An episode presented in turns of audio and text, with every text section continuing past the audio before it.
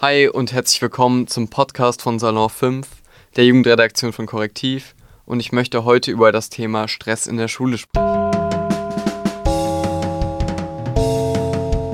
Pausenbrot bei Salon 5. Wichtig ist doch zu sagen auf jeden Fall, dass wir heute nur über Distress sprechen. Und da fragt euch jetzt so, was ist Distress? Ähm, Stress wird auch erstmal in Eustress und Distress eingeteilt. Und Distress beschreibt einfach negativen Stress. Und Eustress, Stress, der sowohl negativ als auch positiv sein kann. Ähm, der Unterschied ist ganz klar, dass Distress sich nicht gut auf die Psyche und den Körper auswirkt, was ein entscheidender Punkt dabei ist. Und dieser Distress kann halt zum Beispiel in der Schulzeit für Kopfschmerzen, Bauchschmerzen, Angst, aber auch Wut oder Essstörungen halt verantwortlich sein, ähm, der teilweise halt nicht klar eingeordnet wird. Das heißt, diese Symptome treten beispielsweise bei dir in der Schulzeit auf und dir wird aber niemals jemand sagen, dass das wirklich Stress ist, was das ist, weil einfach die Symptome auf so viele verschiedene Krankheiten passen. Ähm, wichtig ist zum Stress, zum Distress vor allem zu sagen, dass es eine Unterscheidung zwischen psychischem Stress gibt und chronischem Stress. Ähm, chronischer Stress entsteht, wenn man über einen längeren Zeitraum unter Stress leidet und sich vor allem das Ganze körperlich auf, ähm, auswirkt. Und psychischer Stress beschreibt vor allem die mentale Belastung durch Stress, das heißt wechselnde Gefühlslagen, ähm, aber auch Sachen wie Depressionen oder gerne Angstzustände. All die Sachen werden durch psychischen Stress beschrieben. Ähm, aber die Frage ist, warum ist dieser Stress überhaupt so gefährlich? Warum mache ich hier überhaupt so ein langes Ding draus? Ähm, Stress kann vor allem viele Einflüsse auf dein gesamtes Leben haben. Es können dadurch Verhaltensstörungen entstehen und zum Beispiel ADHS oder ADHS ähm, entstehen.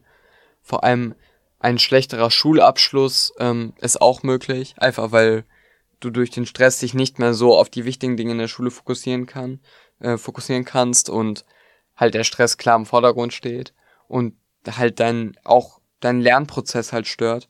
Das heißt, du nicht mehr so lernen kannst, wie du vorher gelernt hast und halt dementsprechend weniger produktiv bist.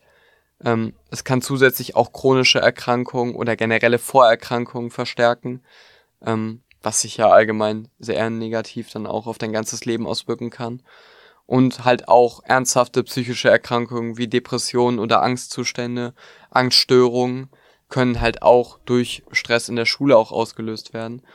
Und deswegen möchte ich jetzt speziell nochmal auf den Schulalltag eingehen. Was könnt ihr SchülerInnen anders machen?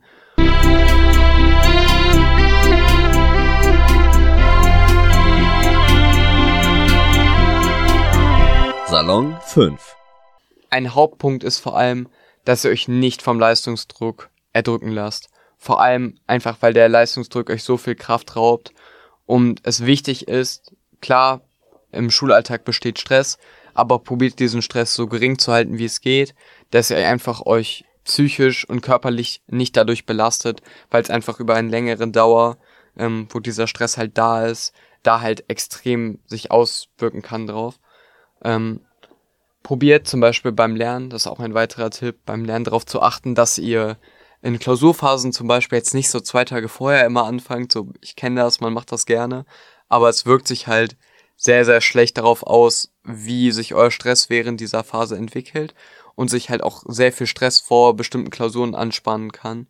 Deswegen gezieltes Lernen und generell organisiertes Lernen, das heißt eine klare Struktur beim Lernen, hilft auch Stress zu vermeiden, obwohl es am Anfang vielleicht nach mehr Arbeit aussieht.